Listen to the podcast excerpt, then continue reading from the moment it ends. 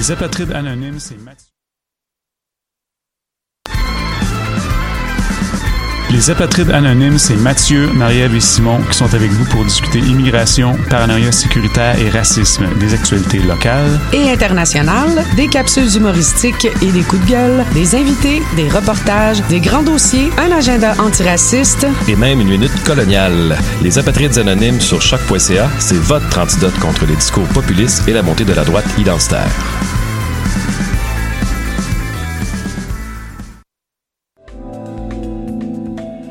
Je soutiens la réussite des jeunes.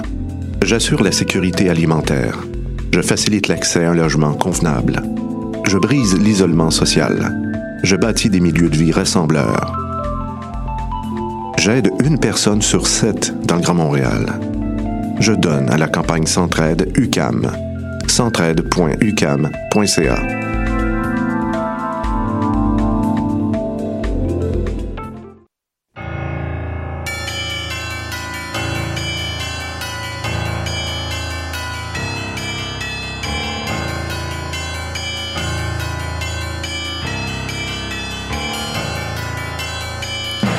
Bonsoir à toutes, bonsoir à tous. Vous êtes toujours sur choc.ca. C'est le tome 27, le chapitre 323 de Mission Encre Noire qui commence.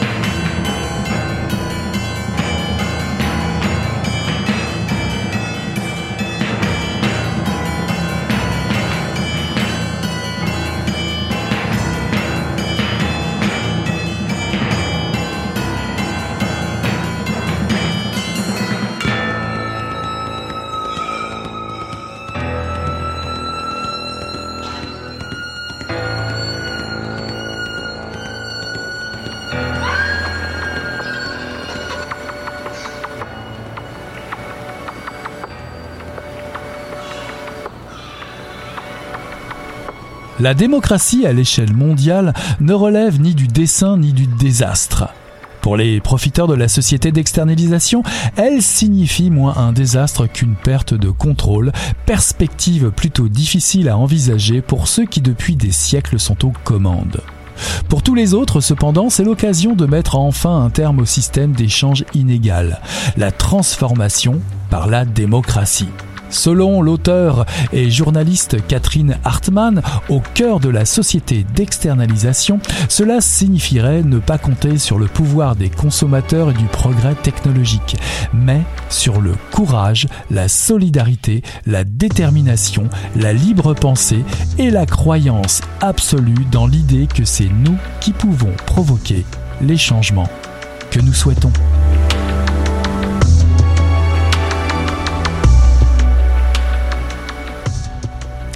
Bonsoir à toutes, bonsoir à tous. Ceci est un extrait de À côté de nous le déluge, la société d'externalisation et son prix de Stéphane Lessenich, traduit par Raymond Roy avec la collaboration de Simon Lanctot et préfacé par Arnaud Teria-Cloutier, paru en 2019 aux éditions Éco-Société.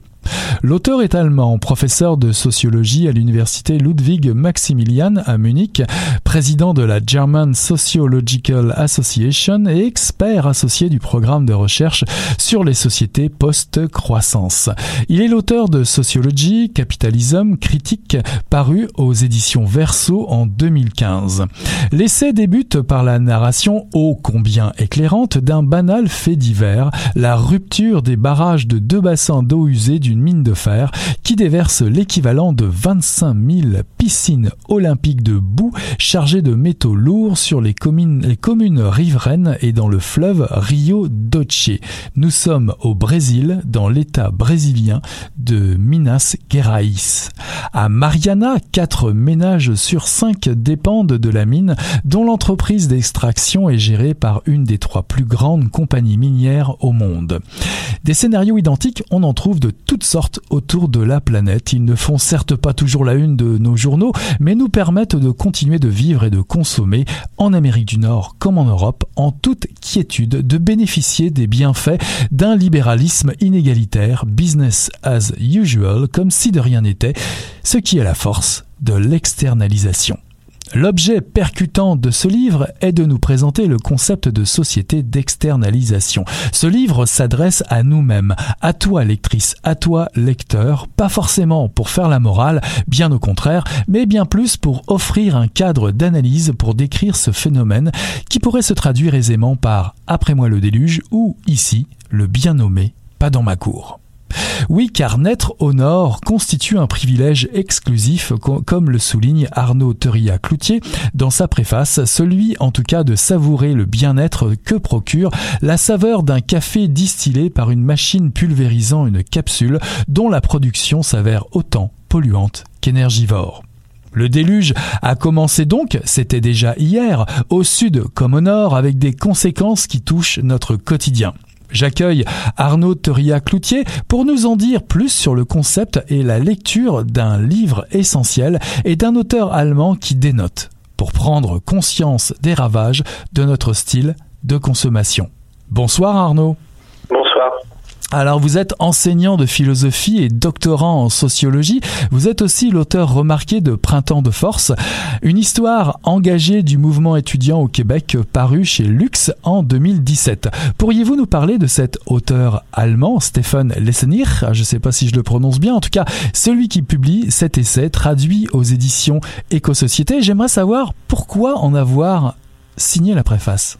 Alors, euh, bien simplement, euh, j'ai eu la chance de pouvoir euh, lire euh, l'ouvrage en allemand pour le compte des éditions Éco-Société et j'en ai fait une recommandation pour une traduction parce que, bah, comme vous l'aviez très bien présenté en début d'émission, ça me semble être un propos très important pour la situation dans laquelle nous nous trouvons à l'échelle internationale, à l'échelle et la situation des inégalités et la situation écologique que nous vivons. L'ouvrage a beaucoup fait discuter en Allemagne euh, Stéphane Lessenich a, engagé une, grande controverse euh, en Allemagne euh, sur ses thèses parce que l'Allemagne en particulier est un pays extrêmement riche qui vit en fait beaucoup aux dépens des pays du Sud. nous ne faisons pas exception ici au Canada ou ailleurs au Nord, mais en Allemagne il y a un caractère particulier à cette, il y a un caractère beaucoup plus fort de cette société d'externalisation.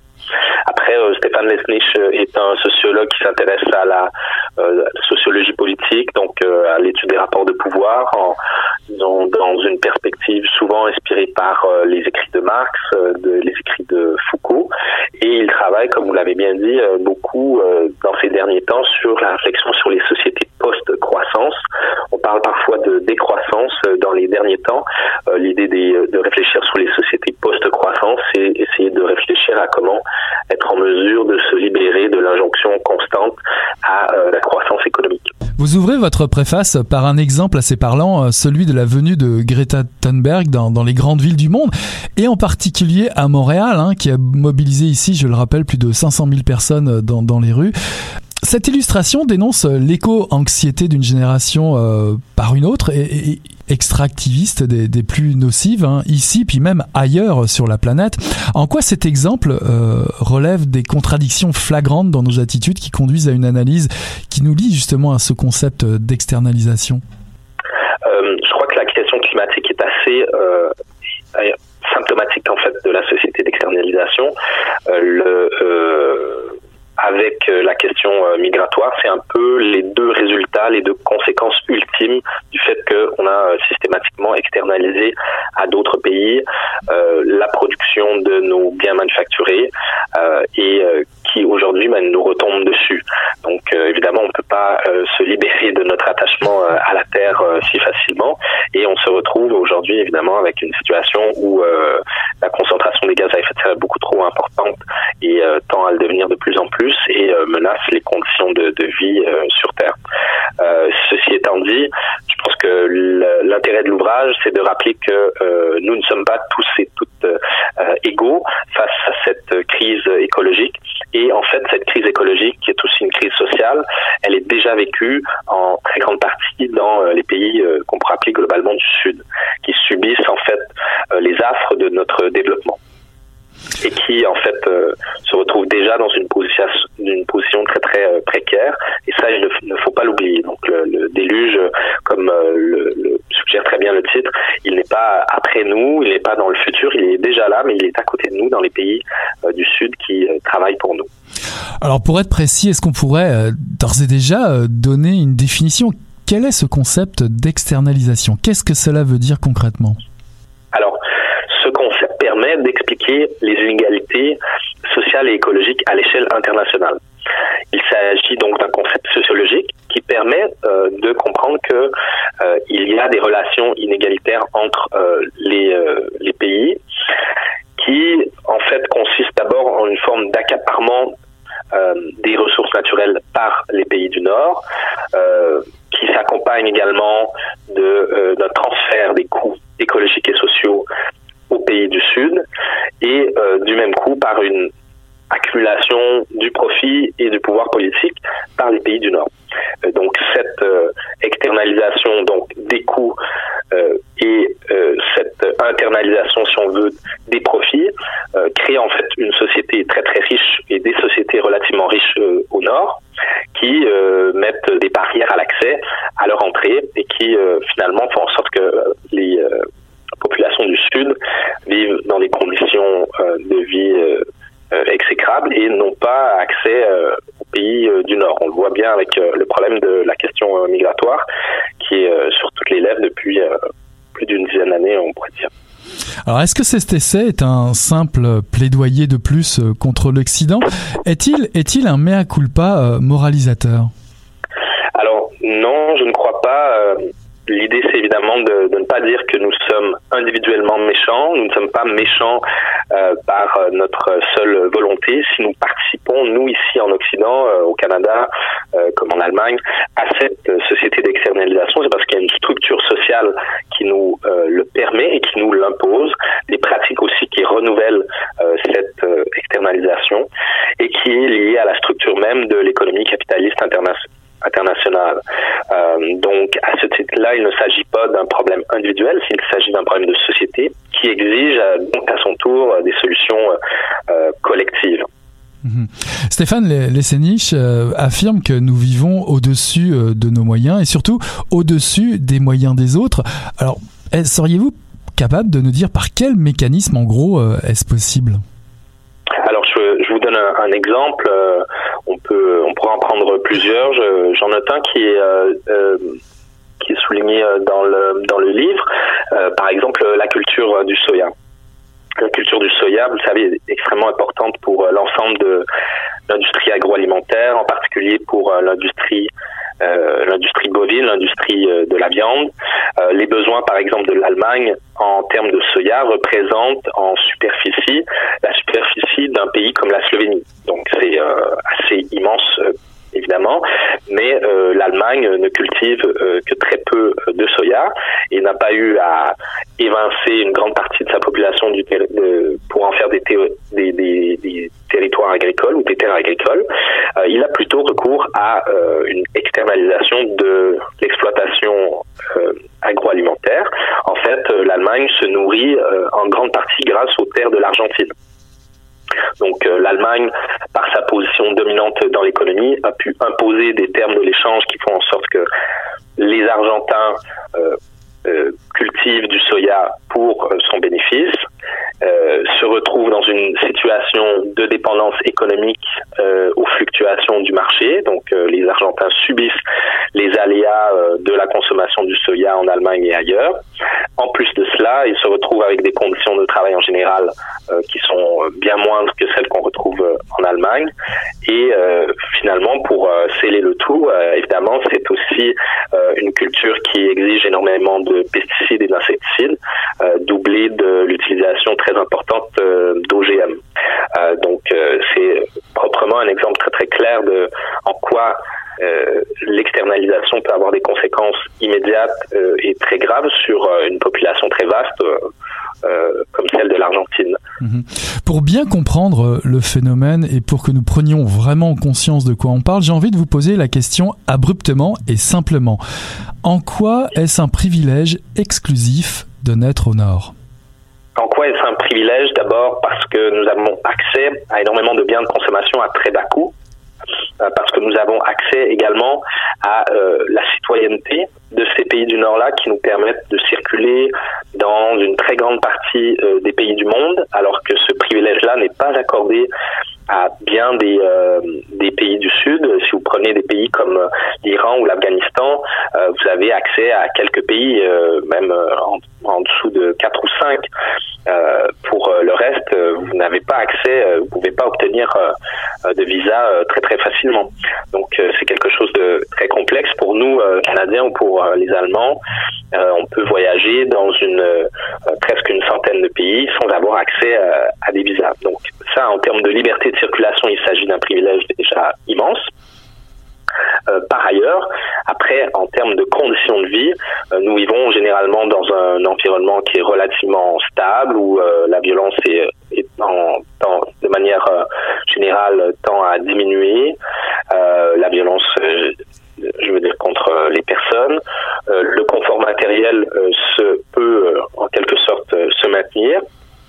Et ça, ben, c'est grâce à la structure économique euh, mondiale qui permet d'alimenter euh, notre économie en exploitant euh, les pays du Sud. Mhm. donc, ce qu'il y a de privilégié là-dedans, c'est que, et c'est là aussi tout l'intérêt du livre de l'FNH, c'est que les, même les plus pauvres de notre société, euh, quand bien pauvres ils le sont, et il faut aussi dénoncer ces inégalités-là à l'intérieur même de notre pays, comme au Canada ou au Québec, euh, les plus pauvres restent quand même beaucoup plus riches que la très grande majorité de la population mondiale.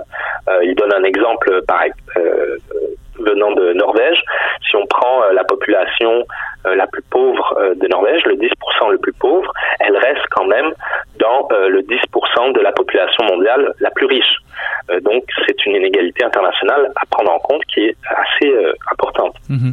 Un autre exemple qui est très amusant, euh, juste pour terminer, si on, par exemple, on, faisait un pays avec les chiens américains et que on, avec tout l'argent qui est investi dans l'industrie canine et pour le soin des chiens aux États-Unis, on pourrait faire un pays qui a une économie équivalente à celle de l'Égypte. euh, et avec des conditions de vie qui seraient euh, supérieures à près de 40% de la population mondiale. Mhm. Donc on voit bien que même les chiens, un pays de, chiens américains, euh, vit un privilège et des conditions de vie beaucoup plus agréables qu'une très grande majorité de la population. Et ça, ça reste quelque chose d'exclusif parce qu'on a mis des frontières à l'accès à notre à notre économie prospère. Alors, ce qui n'est pas nouveau, c'est de, savoir que le capitalisme est destructeur, un ogre insatiable. Mais, mais pourquoi le, capitalisme a-t-il besoin d'annexer sans cesse de nouveaux territoires au détriment des populations Et ce, depuis euh, ses origines, puisque euh, Stéphane Lassenir parle d'Adam Smith et David Ricardo. Pourquoi le capitalisme est-il aussi ogre? Alors, il s'agit de, la nature même euh, du capitalisme. Le, capitalisme est une structure économique dynamique qui vise à produire euh, de l'argent, à, produire plus d'argent à partir euh, de l'accaparement des ressources et du travail des des, euh, des travailleurs. Euh, donc il s'agit toujours en quelque sorte de refiler le coût euh, que représente la production des marchandises et de refiler finalement le coût écologique aussi que représente l'industrialisation à d'autres. sinon il serait impossible d'en tirer du profit. C'est aussi simple que ça. le profit que nous pouvons faire et que les entreprises capitalistes, les multinationales capitalistes peuvent faire, il repose sur l'exploitation des travailleurs euh, des écosystèmes euh, du Sud. Mhm lisais un exemple pas plus tard qu'aujourd'hui, l'entreprise Zara, par exemple, qui produit des vêtements. sur un vêtement qui coûte grosso modo, on pourrait dire 40 dollars, ils font un profit qui peut tourner autour de 7-8 dollars.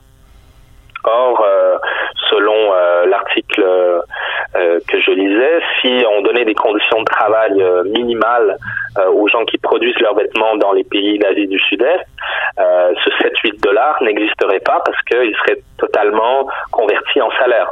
Donc, autrement dit, si on payait dignement les gens de l'Asie du Sud-Est qui produisent nos vêtements que nous consommons au Nord, les entreprises ne feraient aucun profit. Mhm. Stéphane Lessenir, vise trois concepts centraux hein, qui, euh, qui sous-tendent en fait l'explication sociologique de la société d'externalisation. Il parle de pouvoir, d'exploitation et d'habitus. On va pas, on va pas, on va pas explorer les, trois, ces trois tendances ou ces trois, ces trois points euh, ce soir. On manquera un petit peu de temps, mais il y en a un qui m'intrigue, c'est l'habitus, cette troisième euh, catégorie, euh, puisqu'en fait l'auteur s'en remet à, Bourdieu. Il, il, détaille les habitus de gagnant et les habitus de l'exclusion et du mépris. De quoi, de quoi s'agit-il qu'est-ce qu'un habitus, qu'est-ce que nos habitudes finalement, et est-ce qu'un jour on pourra sortir justement de ces, de ces habitus qui nous pourrissent la vie, disons-le directement? Euh, un habitus, euh, de manière générale, il s'agit euh, d'une pratique euh, sociale qui se répète et qui, par sa répétition, donne des possibilités d'agir, des possibilités de penser, de parler qui sont très singulières et donc en viennent à, en quelque sorte, se recréer et finalement encourager la, la la reproduction de certains comportements. Euh, dans le cas euh, de la société d'externalisation, nous participons en tant que consommateurs, euh, entre autres, à cette société-là et donc nous refilons le coût de notre consommation à d'autres et c'est une habitude que l'on entretient et que l'on perpétue parce que c'est normal, c'est accepté et nous n'y pensons même plus. En fait, c'est aussi l'intérêt du livre de Leslie de parler du problème du Euh, il y a un déni fondamental à la société de consommation, à la société de consommation du Nord, c'est que précisément nous dénions toujours euh, et nous euh, oublions toujours tout ce qui se cache derrière le confort de notre consommation, que ce soit en termes d'extraction des ressources naturelles qui sont extrêmement polluantes pour l'eau, l'air ou les populations environnantes et les écosystèmes, ou que ce soit en termes de conditions de travail et de salaires euh, misérables. Mhm. Euh, donc euh, l'habitus, c'est cette pratique qui se répète de consommation et qui oublie, disons, le pouvoir que nous avons et le, le transfert de coûts que nous reproduisons à travers notre habitude de, consommation. Alors il est évidemment de, se demander comment enrayer ces fameux habitus et autres phénomènes qui encouragent euh, cette, consommation de masse. Alors bien évidemment, euh, nous observons d'ores et déjà les effets euh, des bouleversements euh, climatiques au nord, mais également le retour d'une vague de conservatisme et de repli des pouvoirs un peu partout en Occident, Trump, Macron, Legault. Est-ce que les, phénomènes sont liés selon vous? Oui, euh, c'est ce que j'indiquais également de, dans ma préface. Je crois qu'avec le concept d'externalisation, on peut lier, euh, disons, euh, la montée de, de, personnages comme Trump, Legault ou Bolsonaro à la limite dans la mesure où il s'agit d'une nouvelle vague, disons, nationaliste qui vise à à, à, conserver les privilèges euh, des pays, euh, disons, euh, développés et au détriment de finalement de ceux qui nous permettent d'avoir ce niveau de vie et ce, ce confort. Et donc c'est une tentative de davantage refermer le club privilégié auquel nous faisons partie. Et c'est bien ce que ce qui est menacé par la crise climatique et la crise migratoire parce que ces deux phénomènes viennent remettre en question la structure même de l'économie capitaliste, la structure même de l'externalisation qui est propre à euh, à ce système économique. Alors comment comment l'auteur envisage-t-il justement de trouver des, des, solutions? Car les pays développés euh, les pays développés du Nord se, se, ferment de plus en plus. Vous parlez de la question la question migratoire.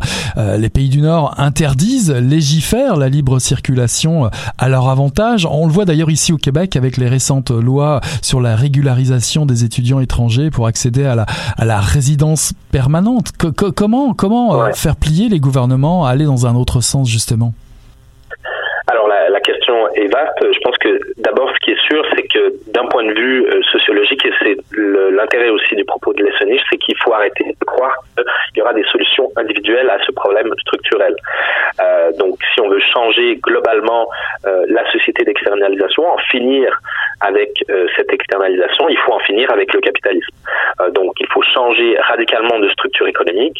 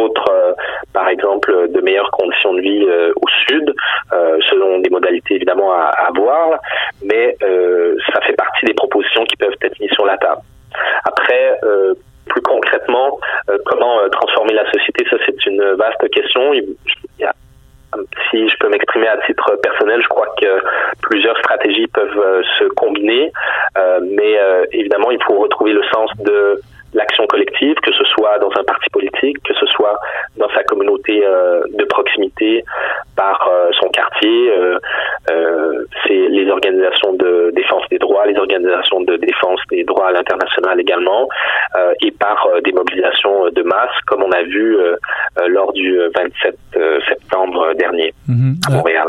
justement, pour conclure, pour Stéphane Lessenich, la fin du capitalisme prédateur passe soit par une démarche marche volontaire ou, à la suite d'un désastre. Alors j'ai vraiment envie de vous demander, êtes-vous êtes -vous optimiste ou pensez-vous que la lutte risque de prendre une, forme de, de, plus en plus violente?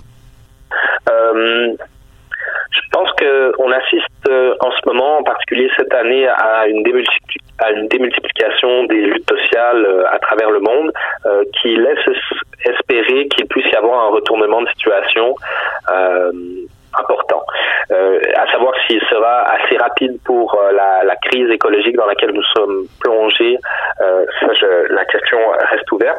Mais je crois qu'il y a de bonnes raisons de, de croire que euh, les peuples sont euh, bien en mesure de prendre les responsabilités auxquelles nous faisons face et de lutter pour faire en sorte qu'il y ait davantage de justice sociale, de justice climatique et de justice internationale.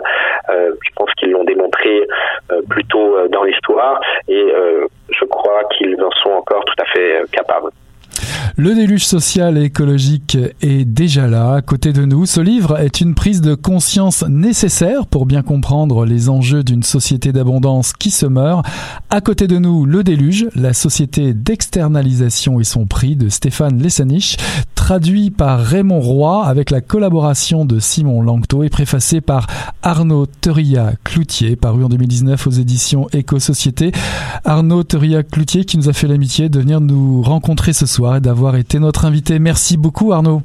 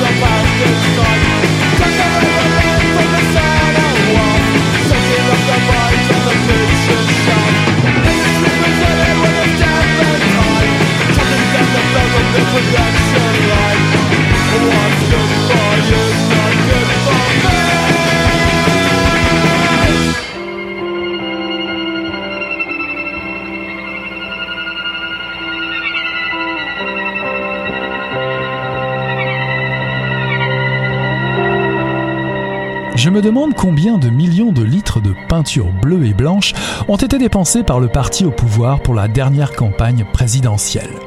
En arrivant à Cochabamba, je me rapproche du fief d'Evo Morales, de l'épicentre de l'instrument politique pour la souveraineté des peuples. Dans tous les villages et sur toutes les routes, le MAS IPSP a exprimé son soutien au bien-aimé président. La Bolivie avance, Evo ne se fatigue pas, nous sommes tous Evo. Evo président, Alvaro vice-président. Avec Evo, nous allons bien. Evo tient ses promesses. Plus de changements avec Evo. Evo à nouveau. Evo plus. Evo plus de travail. Evo plus d'éducation. Evo oui. Evo progrès. Moi aussi, je suis Evo. Dans tout le pays, les panneaux qui annoncent une action de développement ou un investissement sont ornés du nom du président et de sa tête en écusson. On frôle le culte de la personnalité.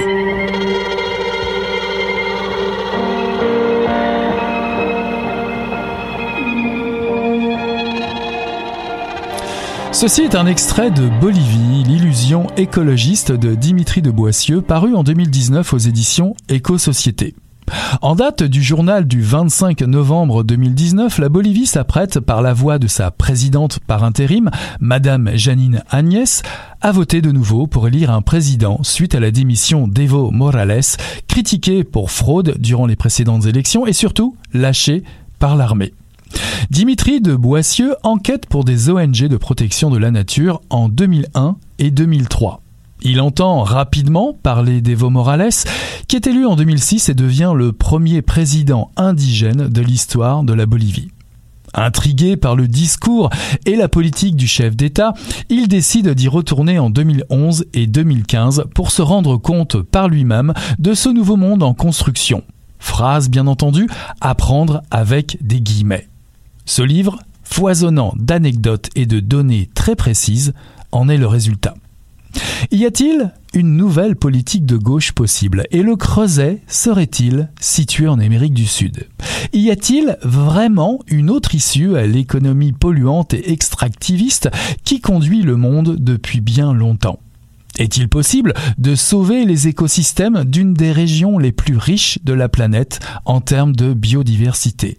Ce ne sont là que de brefs échantillons de questions auxquelles euh, soumet l'auteur au pays qu'il découvre en pleine révolution économique et sociale depuis 2006. Pourquoi s'intéresser de si près à cet état endo-amazonien en particulier, me direz-vous? Bah Parce que principalement en Bolivie se joue une tragédie qui nous concerne toutes et tous en regard de la question environnementale. Notre consommation de masse affecte grandement la vie quotidienne des citoyennes et des citoyens de ce pays et surtout parce qu'il est important de croire qu'un changement radical de nos modes de vie est possible une chance inédite vous est donnée de plonger dans le passé récent de la Bolivie qui pourra vous donner les clés pour mieux comprendre la suite des événements là-bas, mais peut-être aussi les prémices de ce qui peut, pourquoi pas, se passer ici. Nous recevons ce soir l'auteur à mission Encre Noire, Dimitri de Boissieu. Bonsoir. Bonsoir. Alors vous êtes écologue de formation, vous avez travaillé pour la conservation de la biodiversité en Amérique latine, au Niger et en France. Vous êtes également engagé depuis plusieurs années dans des projets pour la transition écologique en Ardèche et dans les Pyrénées. Peut-être pourriez-vous déjà nous préciser quel est le rôle d'un écologue? Le rôle d'un écologue, c'est d'étudier les écosystèmes et euh, donc euh, les interactions entre espèces, entre milieux naturels et puis euh, avec l'homme évidemment. Mhm. Alors bien entendu, vous avez rapidement entendu parler de l'ascension vers le pouvoir d'Evo Morales avec vos nombreux voyages en Bolivie et évidemment de son parti, le, MAS, le MAS, alors que vous travaillez dans des ONG en Amérique du Sud. Quel, était votre sentiment à ce moment-là et surtout quels étaient les échos que vous reteniez autour de vous de cette, cette ascension d'Evo Morales et de ce parti politique? Et eh ben en fait, ça a été un processus euh, totalement passionnant, euh, notamment à partir de la guerre de l'eau à Cochabamba en 2000, et puis ensuite euh, la guerre du gaz donc en 2003. Donc j'étais dans le pays quand il y a eu la guerre du gaz, et donc je me suis rendu compte, je, je travaillais déjà sur la question environnementale, et je me suis rendu compte de la capacité de mobilisation et d'engagement des Boliviens qui, dans ces deux conflits-là, se, se battaient vraiment pour euh, le préservation d'un bien commun. Donc les ressources naturelles, dans le cas l'eau, dans le cas, dans l'autre cas le, gaz, et, euh, et, pas pour euh, forcément des, des, enjeux sectoriels. Donc j'ai été fort impressionné par cet engagement, cette capacité de, de mobilisation, et voilà, c'est notamment ça qui m'a qui m'a intrigué.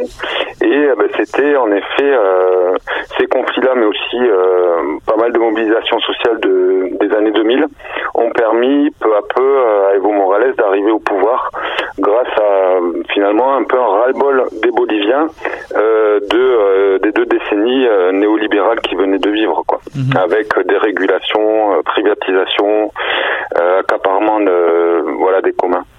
Alors le livre que vous publiez aux éditions Éco-Société est un récit hybride, une balade comme vous l'écrivez. Alors pourquoi avoir choisi ce format? Alors, euh, en fait, à la base, je désirais faire une thèse de doctorat sur ce sujet. Donc, j'avais euh, un, directeur de thèse engagé, Laurent Mermet, au CESCO, donc au Muséum national d'histoire naturelle à Paris. Et puis, j'ai pas trouvé euh, de financement de bourse de thèse. Donc, j'ai décidé de néanmoins faire ce, ce, projet avec un financement participatif et de manière plus autonome. Et donc, j'ai démarré ben, tout le travail préparatoire et puis le premier mois d'enquête euh, euh, en Bolivie euh, à la base d'une manière assez scientifique, donc le sciences sociales de l'environnement. Euh, acquérir des données et les analyser. Et puis c'est en fait euh, au moment où j'ai commencé à voir les premiers résultats qui étaient euh, assez décevants sur finalement la politique environnementale du gouvernement Evo Morales. Donc après ce premier mois d'enquête et une fois parti dans la nature sur les hauts plateaux d'Apollo Bamba euh, où finalement euh, le contact avec la nature au milieu euh, des vigognes et des glaciers m'a vraiment ressourcé. Euh, j'ai, je me suis dit, tiens, ça va être un écrit assez plombant s'il est juste analytique. Est-ce qu'il serait pas possible de l'alléger en y mettant aussi du sensible? Et donc, moi, ce qui, ce qui me touche aussi en Bolivie, c'est la richesse, la diversité des peuples, la richesse, la diversité de la nature, les grands espaces. Et, euh, et du coup, je me suis d'une certaine manière permis euh, aussi euh, voilà d'amener cette dimension sensible et de voyage euh, et de description un peu de la nature euh, et aussi mes convictions politiques, c'est-à-dire euh, plutôt que d'être seulement dans une analyse scientifique de données factuelles et prouvées, et ben aussi mettre aussi mes points de vue quoi mhm. sur sur l'écologie, sur la vie, sur le voyage, etc. La Vigogne, on en reparlera un petit peu plus tard. En 2017, un autre président a été démis, euh, Rafael Correa en, Équateur. Euh, j'en parle parce que lui aussi est arrivé au pouvoir en faisant adopter une nouvelle constitution, tout comme euh, Hugo Chavez au Venezuela et Evo Morales. Un mot qui revient souvent dans, les bouches de ces personnages politiques, c'est la Pachamama. De quoi s'agit-il? Est-ce une utopie à la recherche de laquelle vous vous êtes embarqué?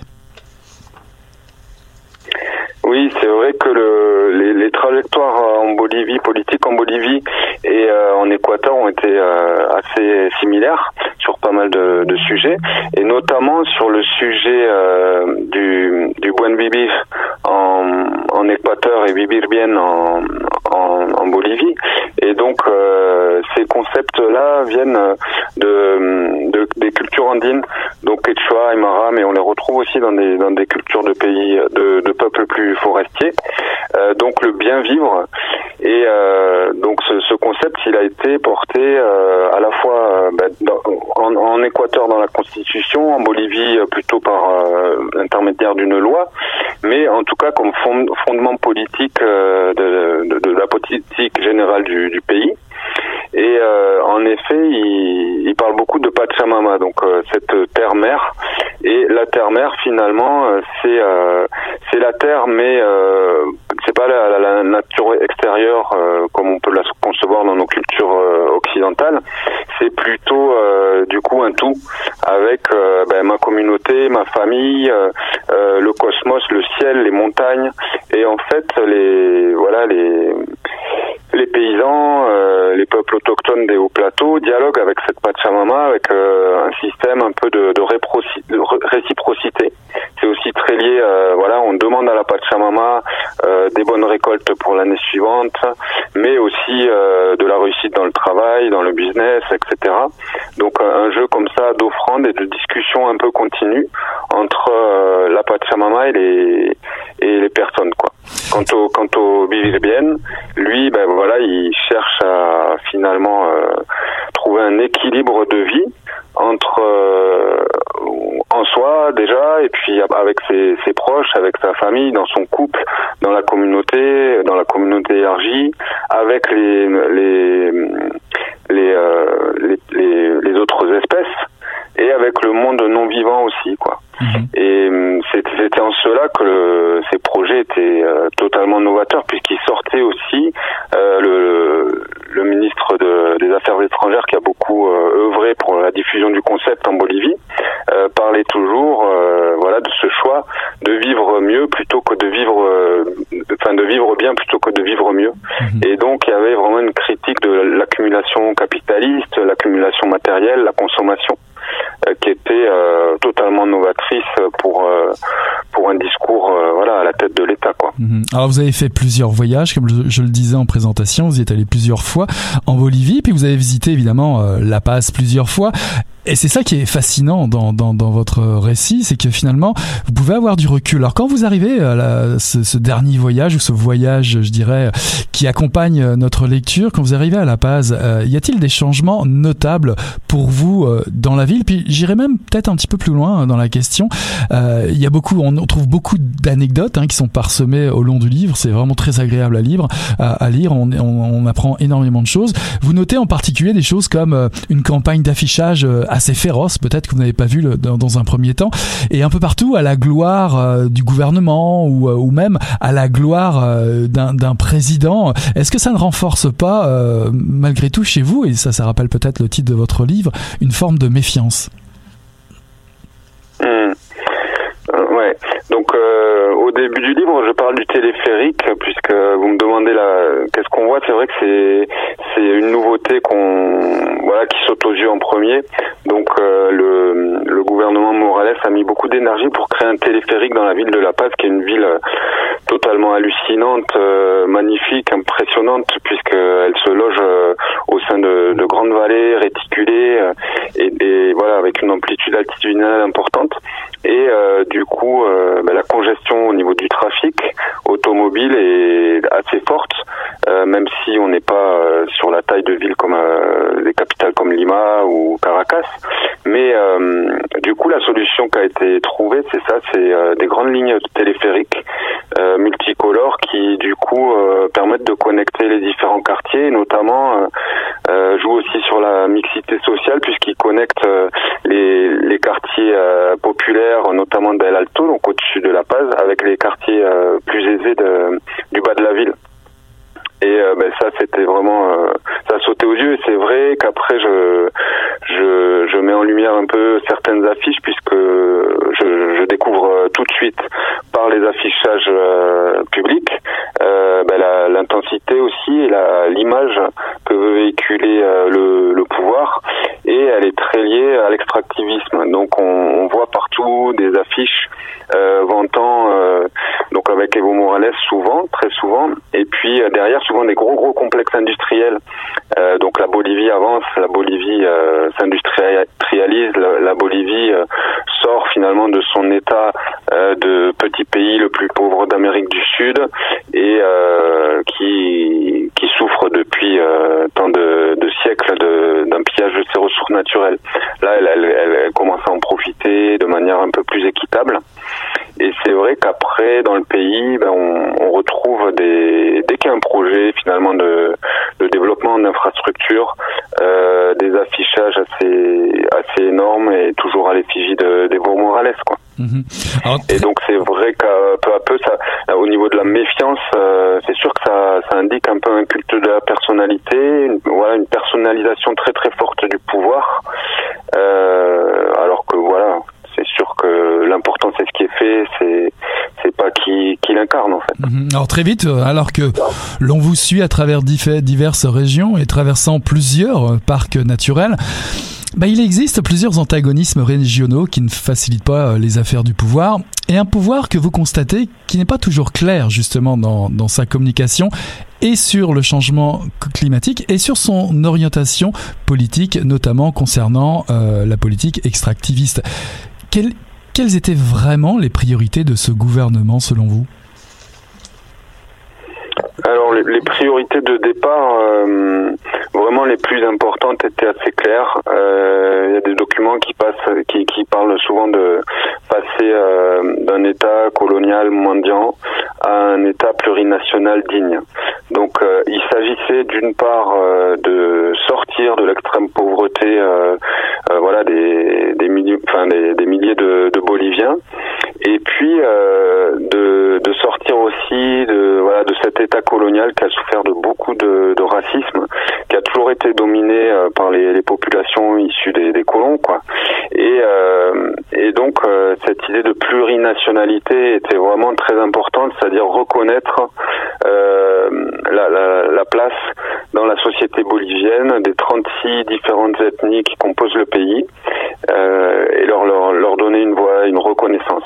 Donc ça c'était très important. Et ensuite le projet principal, voilà, ça a été aussi euh, développer le pays, hein, euh, faire des affaires et comme je le disais tout à l'heure, euh, le nombre de, de chantiers était vraiment très impressionnant là quand je suis revenu en 2011, en, en, 2015, de routes, de ponts, d'usines, ça, ça n'arrête pas. Donc ils ont été très actifs sur la question du, du développement et c'était leur, leurs objectifs principaux.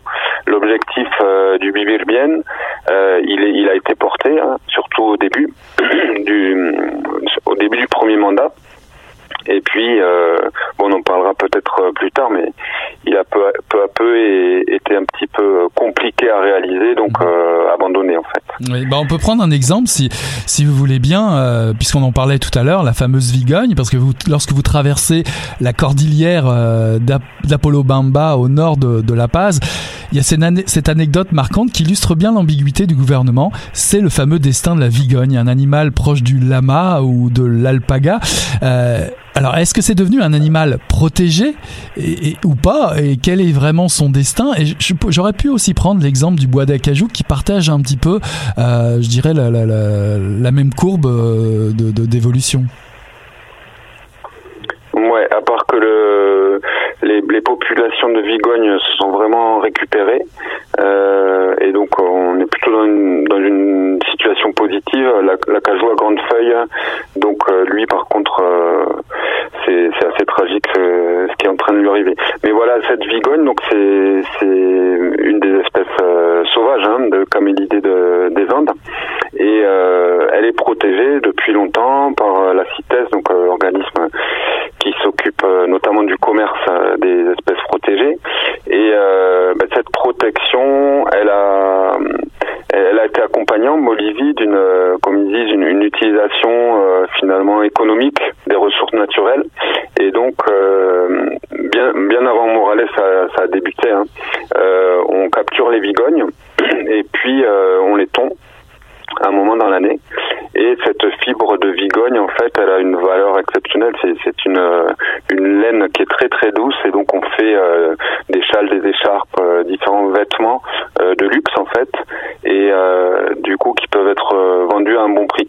Donc la, la Bolivie a négocié avec la CITES pour pouvoir finalement commercialiser peu à peu la, la, laine de Vigogne à partir du moment où les populations des hauts plateaux, des populations de Vigogne, s'étaient récupérées mais on a frisé euh, l'extinction euh, en Bolivie. Hein. Et maintenant, il y a euh, plusieurs milliers d'individus. Et le fait, pour les populations qui vivent dans les réserves naturelles là-haut, de pouvoir retirer un bénéfice économique de cette gestion durable, on va dire, de l'espèce, leur permet d'accepter mieux la protection, puisqu'il y a eu une phase aussi critique où les éleveurs d'alpaca eh ben, considérait qu'en gros la Vigogne était un concurrent par rapport au, pâturage. Quoi. Mhm. Alors parlant de, de, de, territoires euh, protégés, euh, en Bolivie, euh, il y, en a, mais il y a 19 territoires indigènes autochtones qui se retrouvent accolés à ces territoires protégés. Alors quel est le rôle de ces, de ces territoires protégés? Est-ce que c'est un garde-fou fiable et, suffisant pour contrer justement ce dont on, vous vouliez parler, ce dont on veut parler, c'est-à-dire les ambitions capitalistes d'extraction et d'exploitation? Est-ce suffisant ces, ces, territoires protégés? Ou est-ce un, un, un, exemple euh, très précis des, des problèmes qu'a eu qu'a eu le pouvoir à, instaurer ses propres idées ou, ou à les poursuivre. Mmh. Donc les, les, territoires protégés, en effet, il y en a un certain nombre en Bolivie, donc ça couvre une assez forte surface, aussi parce que la Bolivie euh, fait partie euh, des euh, hotspots de la biodiversité mondiale. Hein. Il y en a 25, les zones tropicales en font partie. Donc une richesse incroyable qui a poussé donc la création d'aires protégées. Euh, notamment en lien avec la dynamique aussi euh, de, de, Rio. Hein. Donc à partir du moment où on a commencé à comprendre qu'il y avait euh, une érosion de la biodiversité, ben, il y a eu pas mal de, de création de parcs, ce qui fait dire maintenant pour leur défense au, enfin, à l'époque disons euh, aux membres du gouvernement Evo Morales que ça, ce sont des espaces qui ont été créés par les néolibéraux euh, avec des objectifs qui n'étaient pas vraiment la protection. Ceci dit, euh, il est clair qu'un parc naturel, un parc national, une réserve, son objectif c'est de, de protéger la nature.